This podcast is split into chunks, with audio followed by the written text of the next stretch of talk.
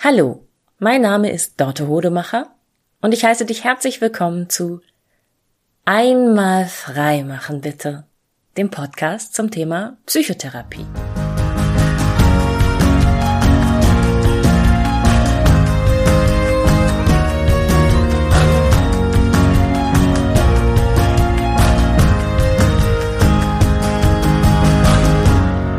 Der Klang meiner Stimme ist heute wahrscheinlich ganz anders als sonst. Ähm, ich nehme diese Podcast-Folge nämlich im Urlaub auf und hier ist ein ganz anderer Raum als normalerweise mit viel mehr glatten Wänden. Ähm, und ähm, nein, ich mache keinen Urlaub in einem gekachelten Raum. Ich habe es leider vor dem Urlaub nicht geschafft, die neue Podcast-Folge zu produzieren, weil ich einen kleinen kieferchirurgischen Eingriff hatte und der dann doch ein bisschen länger mich ähm, ausgenockt hat sprechtechnisch, als ich dachte. Ähm, genau, deshalb, ja, wunder dich nicht, wenn es heute anders klingt. Äh, es wird auch wieder so, wie es früher war. Heute möchte ich mal wieder eine Folge aufnehmen aus der sehr unregelmäßigen Reihe Bullshit Bingo. In der Reihe Bullshit Bingo nehme ich ja scheinbare Weisheiten und schlaue Sprüche aus dem Bereich Coaching, Persönlichkeitsentwicklung, Selbsterfahrung und Psychotherapie auseinander, die ich für kritisch halte. Und heute geht es um den Spruch, du bist nicht verantwortlich für die Gefühle anderer Menschen. Der begegnet einem relativ häufig, wenn es so in, um Kommunikationsseminare geht und auch äh, um gewaltfreie Kommunikation und um alles zwischenmenschlich kommunikative, emotionale. Und der ist auf den ersten Blick natürlich total befreiend und total richtig und total schlau und da ist auch viel Wahres dran. Gleichzeitig ist er auch problematisch. Ich erkläre erstmal den Kontext, glaube ich, warum der für viele Menschen so wichtig und entlastend und an einem ganz bestimmten Punkt im Entwicklungsprozess sehr, sehr richtig und sehr, sehr wichtig ist. Ähm, Viele Menschen laufen mit einem unbewussten Glaubenssatz durch die Gegend, der genau das Gegenteil besagt. Und zwar, ich bin verantwortlich für die Gefühle der Menschen um mich herum. Und in einem Coaching- oder Psychotherapieprozess gibt es dann häufig diesen Moment, wo den Menschen dieser unbewusste Glaubenssatz klar wird. Wo sie merken, was sie alles tun, wie sehr sie sich verbiegen und wo sie unecht werden und gegen ihre eigenen Bedürfnisse handeln, nur um die Gefühle der Menschen um sie herum zu schonen, vorauseilen zu schonen, um zu verhindern, dass andere Menschen sich schlecht fühlen, um zu verhindern, dass andere Menschen wütend und aggressiv werden, um zu verhindern, dass Menschen um sie herum traurig werden, all ganz viele subtile Mechanismen, die einem eben erstmal bewusst werden müssen. Und wenn jemandem bewusst wird, dass er ganz, ganz häufig unecht ist und sich verbiegt und viel, viel mehr Energie da hineingibt, so mh, mm, auf Zehenspitzen zu gehen, wenn Menschen um ihn herum sind, als sich um die eigenen Gefühle zu kümmern, dann liegt dieser Glaubenssatz plötzlich offen auf dem Tisch. Ich fühle mich verantwortlich für die Gefühle der anderen. Und dann ist das eben total befreiend, erstmal zu sagen, nö, da bin ich überhaupt nicht verantwortlich für. Ich bin verantwortlich dafür, meine Wahrheit in den Raum zu stellen, meine Positionen klar erkennbar werden zu lassen, Menschen ganz klar wissen zu lassen, hier stehe ich, das ist für mich wichtig, dafür stehe ich, das kann man mit mir machen und das alles bitte nicht, hier sind meine Grenzen und wenn es dir damit nicht gut geht, dann löst das bei dir wahrscheinlich stressende, unangenehme Emotionen aus, ungute Gefühle und damit musst du bitte umgehen weil ich mich für dich nicht verändern kann und nicht verändern will. An diesem Punkt ist dieser Spruch, ich bin nicht verantwortlich, die Gefühle anderer Menschen, total wichtig und wertvoll. Warum habe ich da jetzt was dagegen? weil es auf die Qualität und die Dauer und die Intensität der Beziehung zu dem jeweiligen anderen Menschen ankommt. Und da ich in diesem Podcast viel zu selten Beispiele und Geschichten erzähle, habe ich mir heute mal eine zurechtgelegt, um das wirklich gut illustrieren zu können. Und zwar ist das die Geschichte von Jan und Julia. Jan und Julia sind frisch verliebt und so ungefähr ein halbes bis ein Dreivierteljahr zusammen. Und sie verbringen ganz, ganz viel Zeit miteinander in den ersten Wochen und Monaten natürlich. Die ganze Freizeit, die sie haben, wann immer möglich, verbringen sie miteinander, weil sie eben, ja, verliebt sind und sich gerade kennenlernen und viel miteinander sprechen wollen und sich erleben wollen und Dinge zusammen unternehmen und diese ganze Energie da ist und sie viel Sex haben. Und so langsam aber kommen sie an den Punkt, wo die Realität so ein bisschen mehr, na, was heißt die Realität? Also das eigentliche Leben vorher und die anderen Beziehungen um, um sie herum wieder ein bisschen mehr Gewicht bekommen, so, ne? Der erste Tunnelblick der Verliebtheit ist so ein bisschen, fängt an sich wieder zu weiten und man nimmt auch wieder andere Menschen und Verpflichtungen um sich herum wahr. Und es begibt sich eines freitags morgens, dass Julia eine Nachricht bekommt von Jan und Jan sagt die Wochenendpläne ab. Eigentlich hatten die beiden vor, am Wochenende zusammen auf den Flohmarkt zu gehen und äh, wie immer ins Café zu gehen, weil man das ja jetzt endlich wieder kann und weil sie das so genießen zusammen. Und dann war eigentlich auch schon klar, dass sie den Sonntag wie immer rumbummeln würden und erstmal ganz lange im Bett bleiben und es hatte sich einfach so eingeschlichen und Jan meldet sich eben nun plötzlich bei Julia und sagt, du, ähm, ich brauche dieses Wochenende mal für mich. Mm, meine Schwester ist in der Stadt und ich muss auch mal ein bisschen um meine Wohnung mich kümmern und so. Ähm, lass uns das doch gerne bitte einfach nächstes Wochenende machen.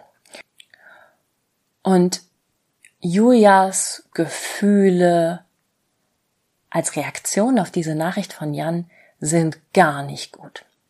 Julia gerät total außer Rand und Band und fühlt sich richtig abgelehnt von Jan und hat den Eindruck, jetzt, jetzt, das ist, das ist der Anfang vom Ende. Jetzt schiebt er mich weg. Jetzt ähm, bin ich ihm gar nicht mehr wichtig. Und Julia schlägt Alarm und schickt ihm eine richtig wütende Nachricht. Ja, wenn das so ist, dann brauchst du auch gar nicht wiederzukommen. Und uns allen ist klar, dass Julia hier gerade an dem Punkt sehr, sehr emotional reagiert und dass Jans Nachricht über seine eigenen Bedürfnisse und dass er andere Pläne hat, ähm, irgendwie sehr gerechtfertigt war und gar nicht, gar nicht bös emotional und er es nicht gemacht hat, um sie zu verletzen, sondern einfach mal ein bisschen sich um sich kümmern wollte. Aber Julia ist hart emotional getriggert und verliert völlig die Kontrolle. Also, ne, sie lässt ihn das einfach sehr, sehr stark wissen und sie macht Mutmaßungen darüber, was es bedeutet und, und geht so richtig fett ins Drama. Das ist ein unangenehmer Punkt. Und etwas Ähnliches für, äh, geschieht natürlich in ganz, ganz vielen frischen Beziehungen nach so einem halben, dreiviertel Jahr bis einem Jahr. Und wenn Julia jetzt in psychotherapeutischer Behandlung ist, dann wird sie das hoffentlich mit ihrer Psychotherapeutin, ihrem Psychotherapeuten besprechen. Und sie werden relativ schnell darauf kommen, dass Julias unangenehme Gefühle ganz wenig zu tun haben mit dem, was Jan tatsächlich da gemacht hat, sondern dass sie eine Wurzel haben in Julias Vorgeschichte. Es könnte zum Beispiel sein, dass Julias Eltern sich getrennt haben, als sie noch ganz klein war und dass Julias Vater, also dass Julia bei ihrer Mutter gelebt hat und Julias Vater, wie das so üblich ist, alle 14 Tage Julia ins Wochenende abgeholt hat und wie das leider auch ganz häufig passiert, dass Julias Vater nicht zuverlässig war und in letzter Sekunde das Wochenende abgesagt hat oder Julia ganz oft da saß und auf ihren Vater warten musste, der dann niemals kam.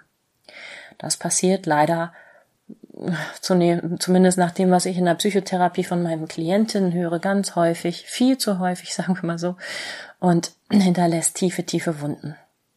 Es könnte auch sein, dass Julia so ein typisches Nesthäkchen war, mm, bei dem einfach immer wenn Julia sich was gewünscht hat und was geplant hat, dass erstens für die älteren Geschwister viel, viel langweiliger war und zweitens die älteren Geschwister schon viel, viel mehr Macht hatten, als Julia soweit war, ihre Wünsche zu äußern und dann ganz häufig in letzter Minute dann etwas, was für Julia geplant war oder auf Julias Wunsch geplant war, doch noch über den Haufen geworfen wurde, weil Julia so einfach umzustimmen oder zu überstimmen war.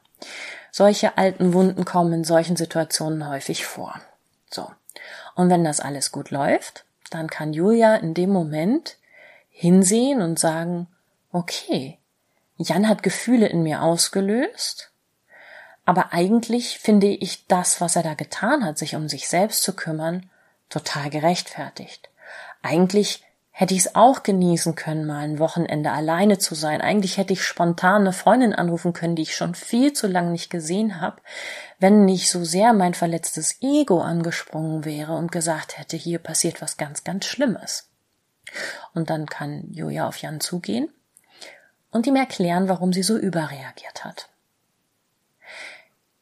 Und an dem Punkt hört das Ganze aber nicht auf, sondern das ist das erste Mal, dass das vorgefallen ist und das ist das erste Mal, dass Jan erfahren hat, was für eine tiefe Wunde da in Julia ist und wo sie verletzlich ist.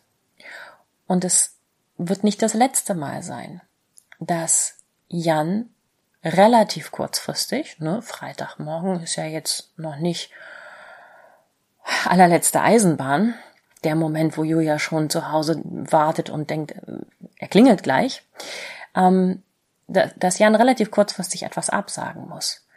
Und das ist ja immer so, wenn man Verabredungen macht, da kann immer was dazwischen kommen. Also es ist für beide klar, es wird eines Tages wieder passieren, dass Jan Julia enttäuschen muss, obwohl er eine feste Zusage für eine Verabredung gegeben hat. Und wenn Jan jetzt doch die Verantwortung für Julias Gefühle übernimmt, weil er sagt, diese Beziehung mit Julia ist mir wichtig. Ich möchte Julia nicht verletzen. Ich kenne sie jetzt. Dann kann er entweder ganz ungut in die Vermeidung gehen und sagen, wann immer ich etwas mit Julia verabredet habe, lasse ich alles andere stehen und liegen. Ähm, ich werde niemals diese Verabredungen brechen. Ich werde alles, alles andere hat nicht Priorität, sondern immer hat Julia Priorität. Ne? Wenn jemand mir einen unfassbaren Ausflug anbietet, ein, wenn ein Freund mich anruft und sagt, ich wollte übers Wochenende mit meinen Kumpels nach Mallorca fliegen, aber ich bin krank, willst du meinen Flug haben? Dann werde ich das ausschlagen, weil ich weiß, ich, ich, ich will Julia nicht nie wieder verletzen. Ja, wenn mein Chef sagt, er braucht mich ganz, ganz dringend am Wochenende und ich ganz dringend auf eine Beförderung auch hinarbeite und weiß, das wäre richtig, richtig gut, das zu machen. Aber Julias Gefühle gehen vor, ich darf sie nicht verletzen. Ne? Da ist dieser alte Glaubenssatz von, ich bin verantwortlich für die Gefühle der anderen Menschen um mich herum, dann muss ich meinen Chef enttäuschen, weil Julia ist das nicht zuzumuten. Das wäre die ungute Art und Weise, Verantwortung zu übernehmen für die Gefühle anderer Menschen. Es gibt aber auch eine gute und eine erwachsene, eine reife Art und Weise, Verantwortung zu nehmen für die Gefühle anderer Menschen, sobald wir wissen, wie deren Gefühle aussehen. Und an diesem Punkt können Jan und Julia halt gemeinsam schauen, was Julia bräuchte, um mit diesen kurz angetriggerten und wahrscheinlich auch kurz ausgelösten Gefühlen von ich fühle mich abgelehnt, ich fühle mich mh, mm, zurückgelassen, verlassen, äh, ich bin ganz, ganz traurig, ich fühle mich erinnert an meinen Vater oder an meine Kindheit. Was Julia braucht, um damit umgehen zu können. Da wird sie zum einen in der Psychotherapie Techniken erlernen, wie sie ihre eigenen Gefühle besser aushalten und beruhigen kann damit sie eben nicht ihre Verletzung gleich an Jan zurückgibt. Und zum anderen wird es Wege geben, wie Jan und Julia so etwas besser kommunizieren können, dass sie zum Beispiel beide keine Verabredungen machen, wenn es nicht, nicht unbedingt nötig ist. Also ich nenne das auch gerne ne, Versprechen die nicht ein, die, die gar nicht gefragt sind. So, man muss sich nicht versprechen, dass man nächstes Wochenende was zusammen machen wird. Mm, man kann auch einfach sagen, ich würde mich freuen, wenn wir uns nächstes Wochenende sehen. Ich kann es dir aber noch nicht versprechen. Das finde ich immer ganz, ganz wichtig, offen zu kommunizieren und zu sagen, ich hätte total Lust gerade, Jetzt gerade hätte ich total Lust, das nächste Wochenende mit dir zu verbringen, aber ich muss sehen, wie die Woche sich entwickelt. So, bei mir steht gerade ein bisschen was Stressiges an. Ich habe so ein bisschen Sorge, dass mein Chef mich braucht. Ähm, oh, Freunde fliegen nach Mallorca und ah, vielleicht gibt es eine Möglichkeit, dass ich noch mitkomme. Ich bin mir noch nicht ganz sicher, ob wir uns nächstes Wochenende sehen. Aber ich habe dich total gern und ich freue mich, wenn wir uns das nächste Mal sehen, egal wann es ist. Du bist mir ganz wichtig. Oder ich muss dir leider das Wochenende absagen. Ähm, was brauchst du von mir? Brauchst du das, dass wir Freitagabend oder Samstagmorgen telefonieren? Würde dir das helfen? Wie kann ich dich darin unterstützen, diese schwierigen Gefühle, von denen ich weiß, dass ich sie auslöse, indem ich dich jetzt gerade enttäusche, wie kann ich dich darin unterstützen, die durchzustehen? Und jemanden darin zu unterstützen, mit den eigenen schwierigen Gefühlen umzugehen, ist eine Art, die Verantwortung mitzutragen, nicht an sich zu nehmen, nicht die Verantwortung tragen zu wollen für etwas, das man selber nicht in der Hand hat, aber zu sagen, ich bin hier, ich sehe dich mit all deinen Schwächen, Fehlern, schwierigen Gefühlen mit deiner Geschichte, deiner Vergangenheit. Und ich will nicht nur die Sonnenseite von dir haben, sondern ich stehe auch dann an deiner Seite, wenn es dir mal wirklich schwer fällt, nett zu mir zu sein. Aber ich lasse dich nicht aus der Verantwortung. Du musst es wissen, du musst es anerkennen, du musst es sehen und du bist gefordert, mir zu sagen, wie ich dich unterstützen kann. Das ist ein ganz wichtiger Punkt. Das heißt, indem jeder von uns die eigene Verantwortung für die eigenen Gefühle übernimmt, ist auch jeder von uns in der Pflicht, den anderen Menschen offen zu kommunizieren. Das löst ganz schlimme Gefühle in mir aus. Das ist jetzt ganz gefährlich für mich, dass ich hier ins Drama gehe. Ich habe einen hohen Impuls, dich zu verletzen, meine negativen Gefühle an dich zurückzugeben. Ich brauche jetzt einerseits einen Weg für mich, mit, damit umzugehen. Ich muss jetzt meine Therapeutin, meinen Therapeuten anrufen. Ich muss jetzt meine beste Freundin, meinen besten Freund anrufen. Ich muss jetzt ganz dringend hier, ich muss jetzt fünf Kilometer joggen gehen, sonst sonst sollten wir uns vorher nicht unterhalten. Ich weiß, was ich brauche, um meine Gefühle wieder runterzukriegen. Und du könntest mich unterstützen, indem du mir versprichst, mir nie wieder eine leere Versprechung zu machen. Mir versprichst, mir nie wieder etwas zu versprechen, was du nicht halten kannst. Mich ehrlich, früh, lieber frühzeitig ein bisschen enttäuscht, als im allerletzten Moment maximal enttäuschen. Du kannst mir helfen, indem du von vornherein mir offen kommunizierst. Du, ich merke gerade, jedes Wochenende ist mir im Moment ein bisschen viel. Ähm, aber dann lass uns doch vielleicht unter der Woche häufiger telefonieren oder ich brauche gerade wirklich Abstand. Alles ist gut, aber ich bin mit mir beschäftigt. Ich brauche mal wieder meine Ruhe. Solche Dinge. Es ist eben mit ganz, ganz vielen Weisheiten, Wahrheiten, schlauen Sprüchen so, dass es einen wahren Kern gibt, aber dass auch der Umkehrschluss einen wahren Kern enthält. Nicht immer, aber gerade in diesem Bereich Emotionen, Kommunikation, Zwischenmenschliches, das meiste hat zwei Seiten, beide davon sind wertvoll und die Wahrheit liegt nicht in der Mitte, sondern die Wahrheit liegt darin, dass mal das eine im Vordergrund stehen darf und das andere mal im Vordergrund stehen darf. Und wir alle in diesem interpersonellen Konflikt immer darauf achten müssen, wo muss ich mir jetzt gerade am nächsten sein und wo ist es mir möglich, auf den anderen zuzugehen und wie schaffen wir es in der Mitte möglichst gut nebeneinander, beieinander zu sein, ohne uns gegenseitig zu verletzen. Und wie können wir uns unterstützen, mit unseren unangenehmen und schwierigen Gefühlen umzugehen. So, ich mache jetzt mal weiter Urlaub. Vielen Dank fürs Zuhören. Wie immer Schick mir gerne eine E-Mail an die info at einmalfreimachenbitte.de mit Kritik, Anregungen, Wünschen, Vorschlägen, äh, Lob oder falls du noch eine Clownsnase haben möchtest. Ähm, es gab neulich eine Podcast-Folge über Clownsnasen und es sind immer noch welche da. Traut euch. Okay, tschüss.